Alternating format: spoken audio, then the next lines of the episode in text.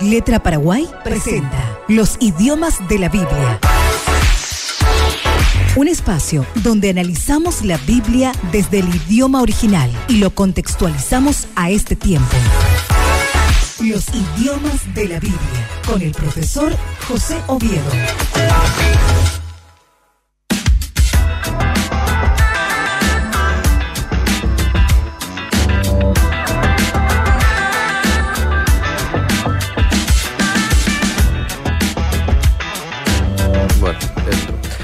Son las 5 con 31 minutos y aquí ya lo tengo al querido profesor José Oviedo. ¿Qué tal, profe? ¿Cómo te va? Un gusto saludarte. ¿Cómo estás, Eliseo? Un gusto para mí también estar compartiendo contigo nuevamente. Sí, Después de Eh, 15, ¿eh? Después de 15 días, Sí.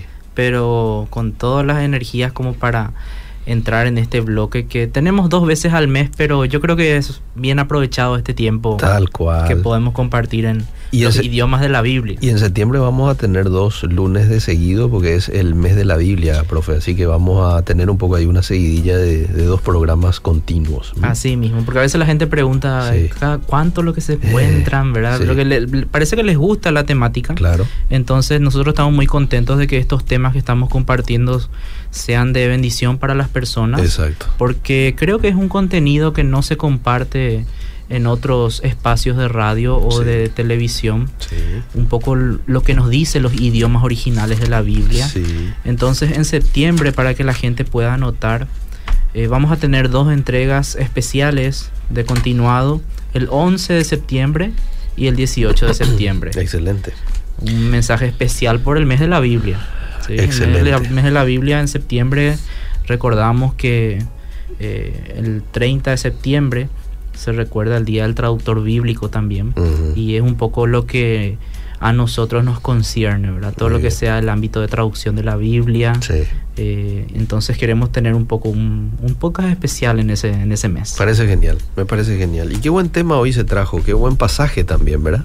Es un pasaje que el, en donde el apóstol Pablo le dice a, a Timoteo, ¿verdad? Procura con diligencia presentarte a Dios aprobado, como obrero que no tiene que avergonzarse, que usa bien la palabra de verdad. Y hoy vamos a analizar este pasaje, ustedes lo pueden buscar allí en sus casas, segunda de Timoteo 2.15, pero desde la perspectiva del idioma original, el griego. Así mismo es Eliseo. Qué lindo pasaje porque yo creo que cada uno se imagina ese momento. Yo lo relaciono mucho a esto como esa parábola de los siervos, Mm. donde el rey le dice a uno buen siervo y al otro le dice mal siervo, Sí. infiel. Sí. ¿no? Más o menos veo algo similar porque cuando vemos la palabra aprobado estamos viendo que probablemente tiene una relación con un examen. Mm, En segunda Sí. de Corintios Pablo habla del examen de la fe que tenemos que estar probándonos constantemente. Entonces, me, me gustó mucho este pasaje y te cuento que este versículo es el versículo lema que tenemos con letra paraguay este Ah, año. mira, qué bueno. Nosotros estamos estudiando todo lo que es la carta de Timoteo Ajá. y vemos un poco el contexto de esta palabra que me parece tan importante eh, para todo tipo de obrero en la iglesia. No estamos hablando solamente de los pastores, Mm, sino de todos los que sirven en algún ministerio. Y de- primero tengo que destacar que todos somos llamados a servir. Claro. Acá no es que el Dios mandó a unos que sean eh, pastores y a otros que calienten la silla los domingos es. A todos nos dio un don, Sí. a todos nos dio una tarea. Entonces nosotros tenemos que procu- procurar presentarnos delante de Dios aprobados en esa tarea que nos dio como obreros. En mi caso, por ejemplo, el Ministerio de la Traducción de la Biblia. Ah. Él me va a pasar un examen, una lista de cómo es que yo pasé o no eh, este ministerio que él me entregó en la tierra, cómo yo lo administré. Muy bien. Entonces, me gustaría que los oyentes puedan abrir sus Biblias en este pasaje, 2 Timoteo 2.15. Sí. Y un poco lo que vamos a hacer también es algo que se llama estudio inductivo de la palabra, Ajá. donde queremos concentrarnos en lo que dice la Biblia. Muy bien. Después nos vamos a preocupar por lo que dicen los comentaristas, los estudiosos sobre este texto. Ok. Vamos a ver qué dice el texto y un muy buen un muy buen ejercicio para nuestros oyentes es leer el texto en varias versiones bíblicas. Mm, Como ya Expliqué en varias ocasiones, Eliseo, Sí. el hecho de que tengamos diferentes versiones bíblicas no es una maldición. No es que, como muchos lo piensan, ah, ¿por qué tenemos tantas versiones bíblicas? Esto empeora a la hora de querer compartir el Evangelio porque dicen, ustedes no se ponen de acuerdo en cuál es la mejor versión. Ah, Pero para mí es una bendición Ah. y voy a usar este versículo como ejemplo. ¿Por qué una bendición? Porque nos muestra diferentes aristas de cómo Mm. podemos traducir ciertos conceptos bíblicos. muy bien. En este, en este espacio lo que nosotros queremos analizar es el mensaje original. Pero ¿qué pasa cuando un mensaje original se puede traducir de distintas formas? Mm. Voy a dar un ejemplo nomás. La palabra carne, ¿sí? Esa palabra que en el griego es sarx y en el, en el hebreo es pasar, Sí. tiene distintos significados. Ah. No solamente carne de lo que De es nuestro humana, cuerpo, sí. carne humana, no solamente carne animal, sino puede significar, por ejemplo, familiar, puede significar eh, naturaleza pecaminosa. Entonces, distintos significados que dependiendo del contexto uno lo debe aplicar. Y uno encuentra estos distintos significados en las versiones bíblicas. Hay versiones como Reina Valera 60 que cada vez que aparece la palabra carne te van a poner carne, no Ujú. van a poner de otra forma. Pero hay versiones como la NTV que te van a aclarar el significado cuando, según el contexto, se aplique otro, como por ejemplo naturaleza pecaminosa, que es una expresión que usa la NTV para traducir carne. Vamos a leer este pasaje en distintas versiones. Eh, yo voy a pasar de versiones más literales Sí. a versiones más dinámicas. Me parece bien. Y si la gente está anotando, esto sería excelente para que anoten. ¿Cuáles son las versiones más literales? Yo tengo un espectro de versiones Mm. donde voy de lo más literal a lo más dinámico. Mm. Lo más literal que tenemos en español es Reina Valera 60 Mm. y Biblia de las Américas. También hay algunas versiones que no son muy conocidas en Latinoamérica, pero estas son las que más usamos. Y el otro extremo, el otro extremo son las versiones dinámicas. ¿Qué son las versiones dinámicas? Las versiones dinámicas básicamente se preocupan por el significado del texto. Ah. No tanto de poner literalmente lo que dice, sino el significado que está detrás. El, el ejemplo que di recién con Sí, carne. En cambio, las literales usan exactamente la palabra que se usó en el griego, aunque en el idioma receptor eso pueda tener otra connotación. Y ahí es donde las versiones dinámicas equilibran la balanza porque nos muestran en nuestro español latino, ¿sí? El significado que quería transmitir el autor, aunque use otras palabras. Ok. Eh, en, este, en este punto está la Dios habla hoy, Mm. la traducción al lenguaje actual. Ok. Son muy, muy dinámicas en el sentido de que muchas veces explican el significado y muchas veces ven la necesidad de agregar información Ok. pero yo quiero llamar la atención sobre este punto, Eliseo, porque algunos dicen, no, ¿cómo va a agregar información? Mm. Es imposible traducir sin agregar información, Mm. pero no es que nosotros agregamos información que no está en el texto, Mm. agregamos información explícita y también implícita, Ok. ¿sí? Explícita es lo que se ve, lo que está ahí. Implícita es el significado que está detrás, Ujú. ¿sí? Y este ejemplo ya di antes, pero es muy bueno para entender este concepto. Eh, una vez estábamos traduciendo, o el equipo de H estaba traduciendo lo que era la parte de Jesús haciendo la entrada triunfal. Mm. Y el que estaba chequeando el texto con ellos le hace la pregunta a los Hs, ¿por qué es que ponían palmas y mantos delante del burrito Mm. que iba entrando con Jesús? Mm. Y los H le dicen, es que querían echarle a Jesús. Querían echarle del burrito. Querían que el burrito salte para que Jesús se caiga.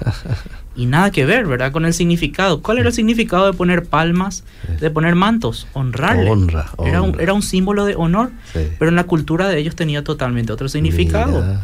Entonces, Era como cáscara de banana para ellos. claro.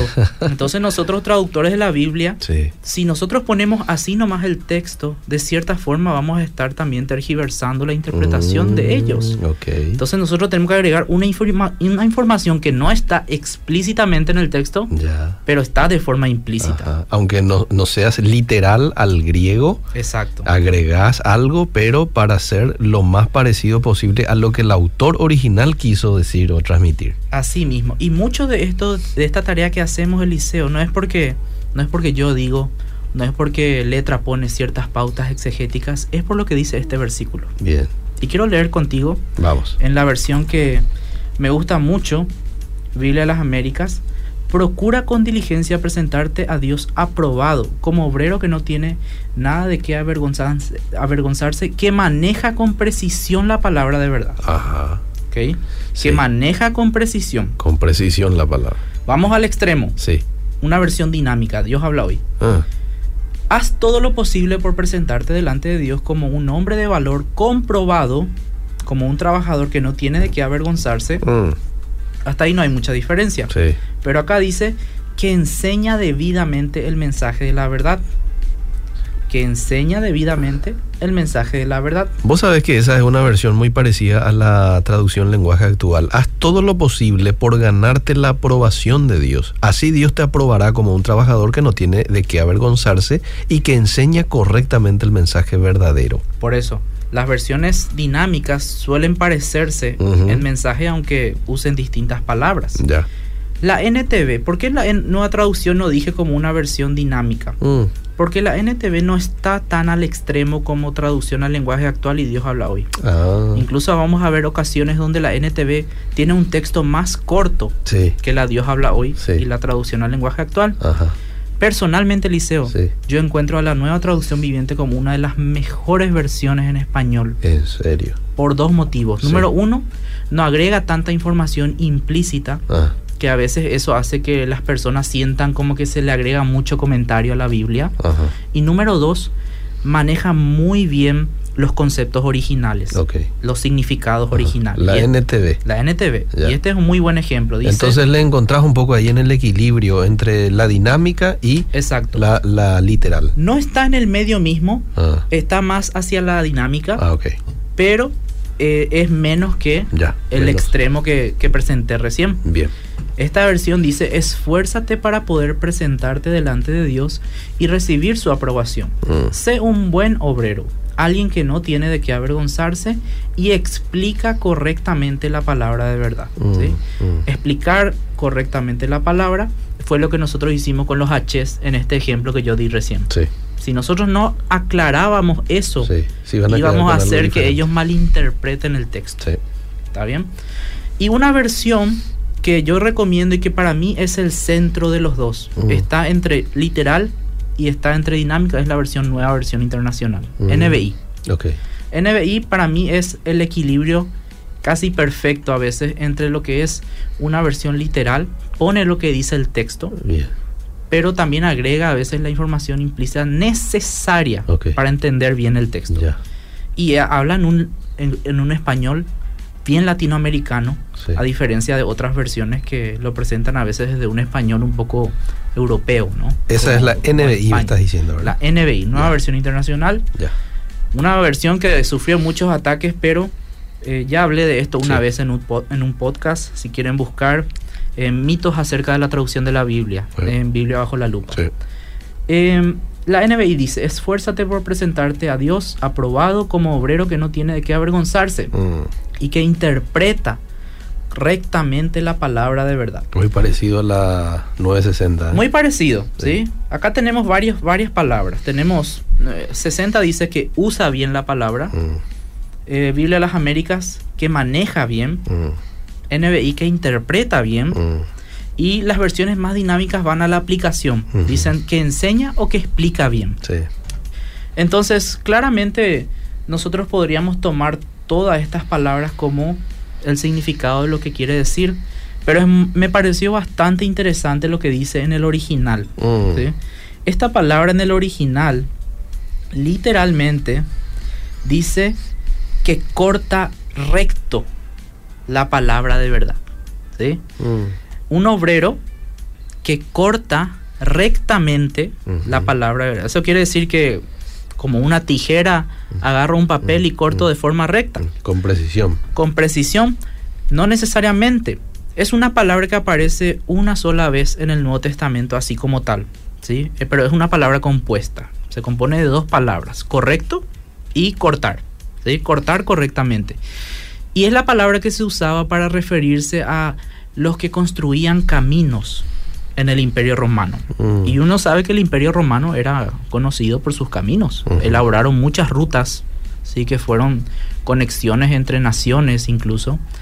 Y la palabra que el verbo que se usaba, sí, para esos para los que hacían esos caminos era cortar bien o otra forma de decir sería enderezar los caminos, ¿sí? ¿Conoces esa, esa expresión que se hizo por Juan el Bautista de preparad la senda del Señor? Sí.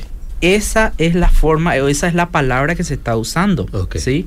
Uno que prepara, uno que pone la piedra para el empedrado, que marca los límites, pero hay una característica de esta ruta, Mm. es recta, Ok. no se desvía ni a derecha ni a izquierda. Muy bien. Y para yo poder entender bien a qué se refiere Pablo con esto, en este mismo pasaje, si yo sigo leyendo la carta, él ya me explica, Mm. ¿sí? Mm. Y me explica con un ejemplo que muchas veces no conocemos de estos dos de estos dos personajes, pero hay que leer en su contexto esto, Mm. ¿sí? Mm. Vamos a leer, eh, voy a leer la versión Reina Valera 60 ahora que seguramente es la versión que tienen nuestros oyentes. Mm. Versículo 15. Procura con diligencia presentarte a Dios como obrero aprobado, que no tiene de qué avergonzarse, que usa bien la palabra de verdad. Mm. Lo contrario, evita profanas y vanas palabrerías que conducirán más y más a la impiedad, y su palabra carcomerá como gangrena, de los cuales son Himeneo y Fileto. Mm. Himeneo y Fileto son dos ejemplos claros de qué es lo contrario a no usar la- bien la palabra de verdad. ¿sí? Mm. ¿Cómo es que no usar? El 18 dice que se desviaron de la verdad. Mm. O sea que ellos hicieron todo lo contrario a lo que es la palabra que usa Pablo ahí, que es cortar de forma recta, preparar el camino de forma recta de la verdad. Se desviaron de la verdad. ¿Qué fue lo que pasó con estos personajes? Por lo visto, Himeneo y Fileto eh, eran personajes que enseñaban que la, resurrección fue solo espiritual, Mm. no corporal. Y Pablo, en 1 Corintios 12, él dice que si la resurrección no pasó de forma corpórea, nuestra fe es vana. ¿sí? Entonces es muy terrible el mensaje que estaban transmitiendo estos Himeneo y Fileto. Escucha un poco el lenguaje actual. Como A ver dice. cómo dice. Ellos afirman, refiriéndose a Himeneo y Fileto, que ya hemos resucitado, pero eso no es verdad. Y lo, lo único que logran es confundir a los creyentes. Bueno, ahí, ahí la traducción al lenguaje actual trata de transmitir lo que era el problema. Sí. Ellos dicen que la resurrección ya se efectuó Sí, ¿sí? de una forma espiritual, Sí. pero no, no pensaban tanto en la parte material. Mm. Y eso fue algo que se que, que, claro, causó mucha conmoción en el primer siglo. El tema de la resurrección del cuerpo también. Ya. Porque Jesús, efectivamente, Él se mostró en un cuerpo glorificado, en un cuerpo resucitado. Ajá. Y Él era la primicia de lo que nosotros también vamos a hacer en el futuro. Muy bien. Dato interesante, este Himeneo es el personaje que Pablo entregó a Satanás. ¿sí? Mm, ¿Se acuerdan que hay una parte que dice, sí. este Himeneo y Alejandro los entregué a Satanás por sus blasfemias? Mm. Bueno, acá está. Estas son las blasfemias que estaban contando. Ujú. Entonces, nosotros como obreros del Señor, sea cual sea nuestra función en la iglesia, nosotros tenemos acá una clara directriz de cómo podemos llegar a ser eso, obreros aprobados. Dos cosas dice Pablo en este versículo. Sí. Primero, no tenés que tener nada de qué avergonzarte. ¿Qué significa no tener nada de qué avergonzarte, Eliseo? Sí. Algunos pueden pensar que significa eh, no tener vergüenza de tu trabajo porque va a pasar el examen. En el sentido de que ah, estoy muy orgulloso de mi trabajo, este cualquier examen va a pasar. Mm. Pasá nomás la lista que vamos a chequear todo. Mm. Pero la otra interpretación es que no siente vergüenza del trabajo que hace. Mm. Que parece que a eso Pablo se está refiriendo. Mm. Que había muchos que sentían vergüenza por el Evangelio. ¿sí? Y justamente él dice en Romanos que no nos avergoncemos del Evangelio porque es poder de Dios Sí. manifestado en nosotros. ¿Y cómo podemos nosotros pasar esta prueba? ¿Cómo es que podemos realmente ser personas que no tengamos de qué avergonzar, de qué avergonzarnos? Usando bien la palabra de verdad, Mm. interpretando bien la palabra de verdad, enseñando bien la palabra de verdad. Justamente lo que me gusta de esta palabra es que no se puede traducir literalmente. Hay diferentes aristas, Eliseo, en la Mm. cual yo puedo aplicar esto. Mm.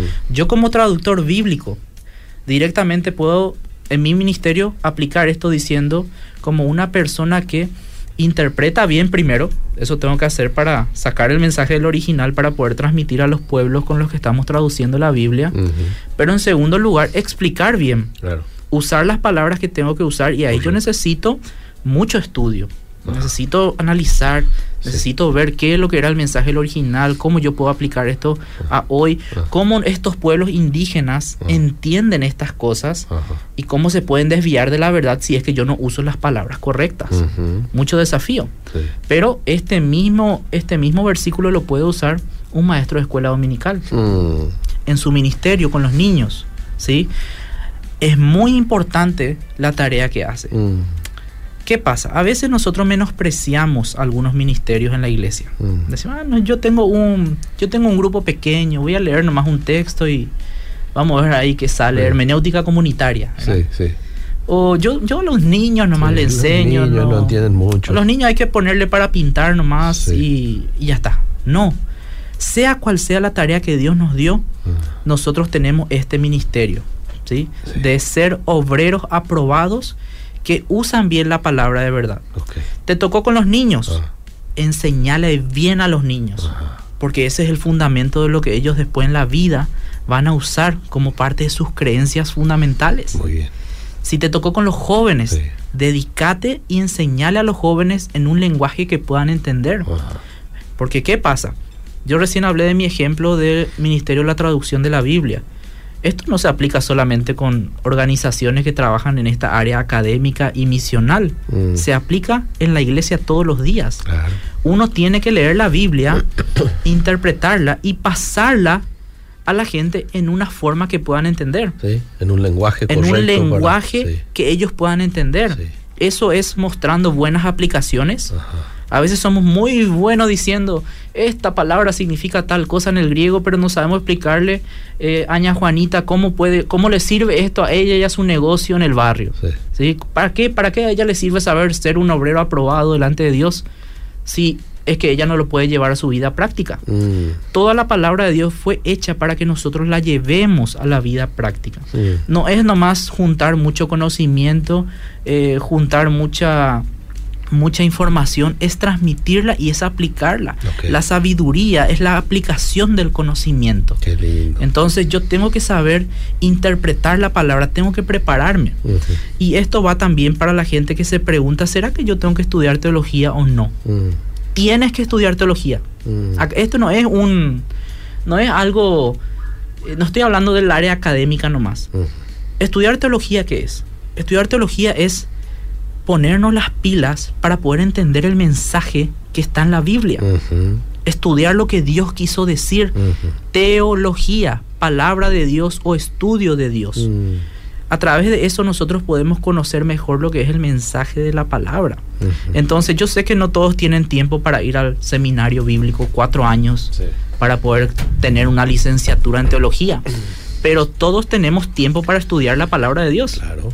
Todos tenemos tiempo para hacer lo que pide este Y versículo. hoy tenemos todos herramientas también que nos pueden ayudar. Totalmente, Como nunca totalmente. antes, sí. Hay muchísimos cursos online. Sí, Hay cursos en la iglesia. Sí. Sí. A veces los- las iglesias, yo reconozco que a veces no, no se esfuerzan mucho por enseñar a los, a los miembros teología. Mm, Las iglesias tienen que reconocer que a veces solamente se quedan en lo que es el culto dominical y no enfatizan que cada uno también trate de crecer en el estudio teológico. mm, Pero también hay que reconocer que a veces la iglesia hace un esfuerzo tremendo por traer eh, a un orador que trae trate un tema, a un pastor que sepa un área específica Mm. o algún curso que se pueda dar y los hermanos no tengo tiempo, no tengo tiempo yo para esto.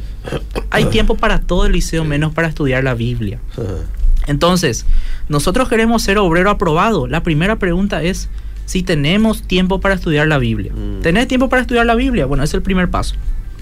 Estudiar la Biblia, usarla bien, interpretarla correctamente. Segundo paso, ver cómo yo llevo esta palabra de verdad a mi ministerio sin desviarme de la verdad, Mm, sin buscar otro camino, sin guiar a la gente por mal camino, por malas interpretaciones. Y esto solamente se puede hacer a través de un buen estudio teológico y a través de un buen estudio de cómo yo puedo interpretar mejor la Biblia. Así que Eliseo, Brillante. A ver si la- las personas tienen, tienen algunas preguntas A sobre ver, esto. A ver, me fijo. Estoy yendo a casa y les escucho. Qué deleite escuchar a ese maestro. Gracias. Buenas tardes. ¿Me podrían facilitar el contacto? Bueno, no sé si quiere dar el número de Letra Paraguay. De pronto hay alguien que quiera sumarse. Siempre hay Sí, oportunidad. eh, enseguida lo voy a hacer al final del, del programa para, para que anote. A ver qué más. Eh, profe, compartí tu espectro de versiones, dice. Eh, eh, voy, a, voy a compartir. Dije, dije recién, para mí en la punta está Reina Valera 60 Sí. y Biblia de las Américas como las más literales. En el otro extremo están Dios habla hoy, traducción al lenguaje actual como Sí. las más dinámicas. Y en el medio NBI. En el medio está la NBI y un poco más en el hacia, la, hacia lo dinámico está La la, NTV. Esas son, esas son mi- las seis versiones que yo más utilizo para poder estudiar la palabra de Dios. Y siempre que estudio un pasaje, pasa por todo el espectro mi, mi versículo bíblico. Ah, mira. Bueno. Eh, gracias. ¿Qué más hay acá? Qué gusto escuchar al profe eh, que hoy está compartiendo contigo, Eliseo. Un abrazo para vos y para él. Muy bien. Estos son los mensajes que llegaron. Excelente, Eliseo. Entonces, yo, yo desafío un poco a la, a la- a la gente que nos está escuchando. En primer lugar, a que tome en serio lo que es el ministerio de la palabra de verdad. Este no es un ministerio solamente para los predicadores, Ajá. no es un ministerio solamente para los pastores, es para todos, porque la palabra de Dios fue revelada a todos. Entonces, sea cual sea el ministerio, el don que Dios te dio, algo fundamental en tu ministerio va a ser que apliques bien la palabra de verdad. Esto va también para los padres. eh, Totalmente, José, totalmente. para las mamás que están todo el día en- en- en- con los chicos, ¿verdad? Y que en la cultura judía eran las encargadas de impartir las enseñanzas desde la casa de la Torá. Es un ministerio. Sí. Es un ministerio. Hay, hay veces que yo tuve conversaciones con personas que me preguntaron eh, si estaba mal Mm. que es- e- esa persona solo se quedaba con su hijo y no tenía tiempo para servir en la iglesia.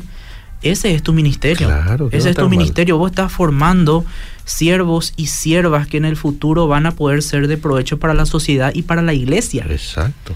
Y acá siempre yo traigo a colación una persona que, y la vez pasada le estaba comentando a un amigo sobre esto, una persona que se tomó en serio ese ministerio, Ah. Susana Wesley, ¿sí? Sí, la madre de. John John Wesley, de. Jorge Wesley. Sí, Ella tenía 11 hijos sí. y ella se tomaba el tiempo para tener devocionales con cada uno de ellos. Wow. Los domingos ella hacía un culto dominical con sus hijos aparte del culto de la iglesia. Después, tanta ya era la gente que quería participar en su culto dominical que se llegaron a juntar 76 personas en su casa. Mira. Y ella nomás lo único que hacía era tener momentos devocionales, oraba por sus hijos cada día Wow. y sabemos el impacto que tuvo después eso en la vida de John Wesley, la vida de su hermano en el área de la música, Sí. grandes predicadores que marcaron una época. Ajá. Entonces ustedes, padres, están formando la siguiente generación en medio de una sociedad perversa, corrompida. Entonces tenemos que tomarnos en serio esa tarea también de enseñarles la palabra de Dios desde el hogar y desde chicos.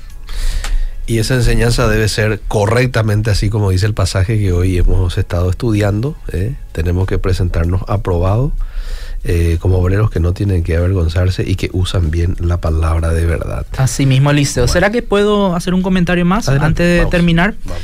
Eh, a esta persona que estuvo preguntando por el número de Letra Paraguay, le agradecemos el interés. Sí. Sí.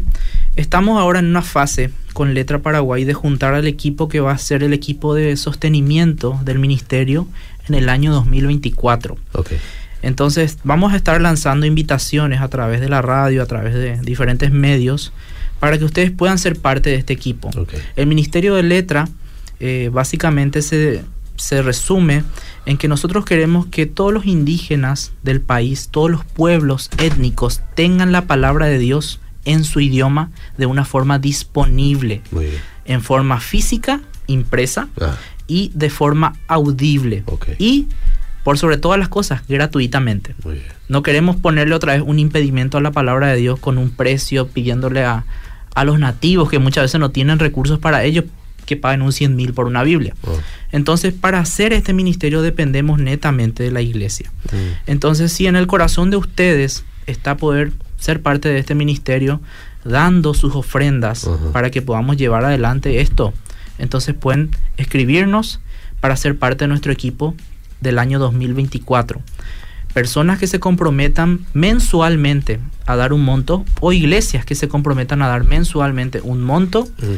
Pueden contactar al número 0982 87 20 25.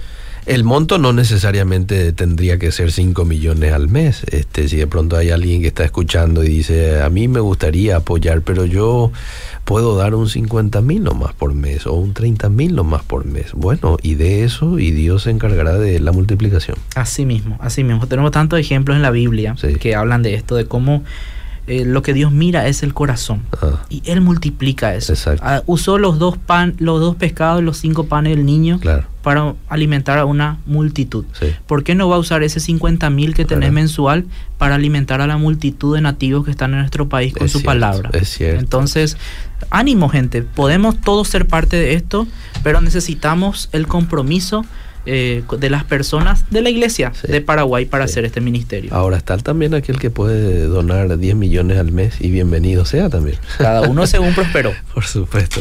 Profe, gracias por el tiempo. Gracias, Eliseo. Seguimos. Esto fue Los idiomas de la Biblia, el análisis de la Biblia desde el idioma original. Será hasta otra edición por Obedira FM. Fue una presentación de Letra Paraguay.